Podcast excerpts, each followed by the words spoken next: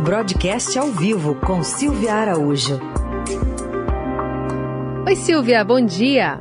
Oi, Carol, bom dia, bom dia, ouvintes. Queria que você falasse um pouquinho para a gente hoje sobre crescimento econômico. Tudo que tem aí de, de ingrediente para apontar para cima, estabilidade ou não, né? Levando em conta os percalços lá em Brasília também. Pois é, Carol, vamos lá então. A gente já falou essa semana que o Copom está falando numa melhora de atividade econômica no segundo semestre do ano, né? Ele falou até que o mercado está mais otimista do que o próprio colegiado, né? Então a gente lembra que o, o, o mercado está esperando aí um crescimento econômico de mais de 5%. E aí o Copom falou assim, olha, eu estou achando que vai ter crescimento econômico, vai ser muito robusto no segundo semestre, mas vocês estão aí um pouco mais otimistas.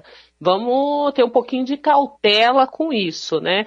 Até porque os dados de alguns indicadores sobre o mês de junho, que eles estão uh, mostrando que para chegar nesses 5% de projeção aí de crescimento econômico, de crescimento do PIB para esse ano, a gente vai ter mesmo que esperar uma bela puxada aí nos seis últimos meses do ano. Aí a gente lembra que o PIB caiu 4,1 no ano passado.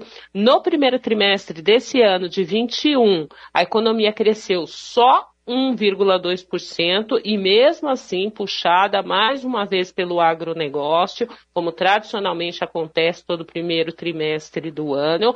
A gente tem que lembrar que a gente está com problemas é, hídricos, a gente está com problema de geadas, isso vai comprometer safra, isso vai mexer em inflação e isso vai reduzir um pouco também a estimativa de crescimento econômico nessa parte de agronegócios, principalmente é, daqui para frente.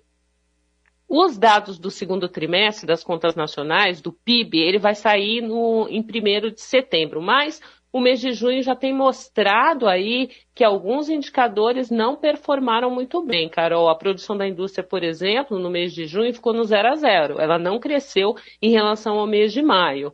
Ontem saíram dados do varejo e o que a gente percebeu foi uma queda de 1,7% em relação ao mês de maio, ou seja, junho também não performou bem para o varejo. E hoje a gente tem pesquisa de serviços, que também deve mostrar aí uma decepção em torno de expansão, né? Deve crescer aí só meio ponto em relação ao mês de maio. E se não me engano, amanhã sai IBCBR, aquele dado do Banco Central, que é uma prévia é, do PIB. Então a gente já vai ter aí o terceiro, o segundo trimestre do ano econômico mais ou menos desenhado e o segundo trimestre não deve ter aquela performance tão boa quanto era esperada. E aí vai ficar tudo para a segunda metade do ano correr atrás desses 5% de crescimento do PIB em 2021.